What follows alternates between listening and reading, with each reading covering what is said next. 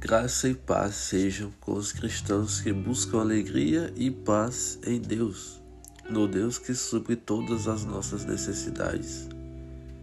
O verso-chave da mensagem de hoje está em Romanos, capítulo 15, versículo 13, que diz: Que o Deus da esperança os enche de toda alegria e paz, por sua confiança nele, para que vocês transbordem de esperança pelo poder do Espírito Santo. Com esse versículo pode-se aprender, primeiro, que é Deus quem pode nos encher, nos dar, nos conceder alegria e paz.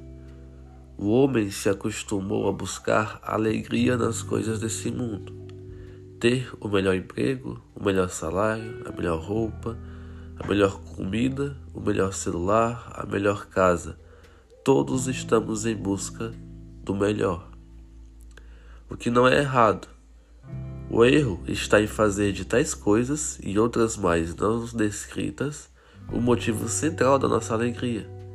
Se deixarmos para desfrutar da vida e sermos alegres somente quando atingimos determinada meta, sinto dizer que nunca o seremos. A felicidade não está no que se tem ou no que se é. Ela não está no homem ou na mulher, nem no emprego ou no salário.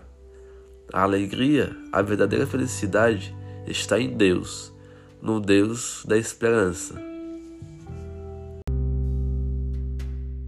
Por sua vez, a paz, outro anseio do homem e das sociedades mundiais, não pode ser encontrada em nós, no mundo ou na ausência de problemas.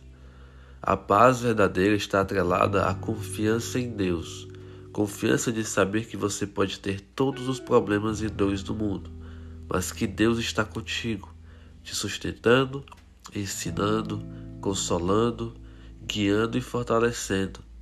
A paz não é a ausência de problema, é o estado de imensa confiança em Deus que te permite ficar bem, mesmo quando tudo vai mal.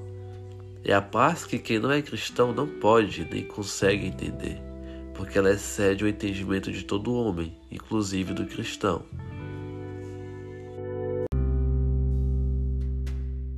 O segundo aprendizado é exatamente esse e está ligado ao primeiro. Se entendemos que é em Deus que podemos encontrar alegria e paz, pela fé e confiança nele, deixamos de buscar estas virtudes nas coisas deste mundo, por mais legítimas que sejam, e passamos a transbordar de esperança pelo poder do Espírito Santo. Todos os nossos anseios são desfeitos, os problemas já não têm mais o mesmo peso espiritual ainda que eles sejam reais.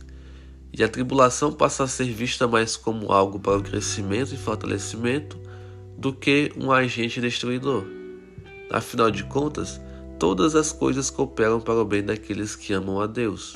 E, sem sombra de dúvidas, só se pode amar alguém em quem se confia.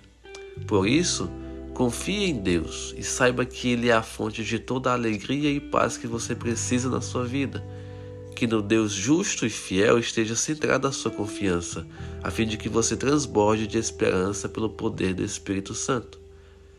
Que o Senhor Deus nos conceda um espírito forte e confiante nele, e que a alegria e paz que jorram do seu espírito sejam vivenciadas por cada um de nós.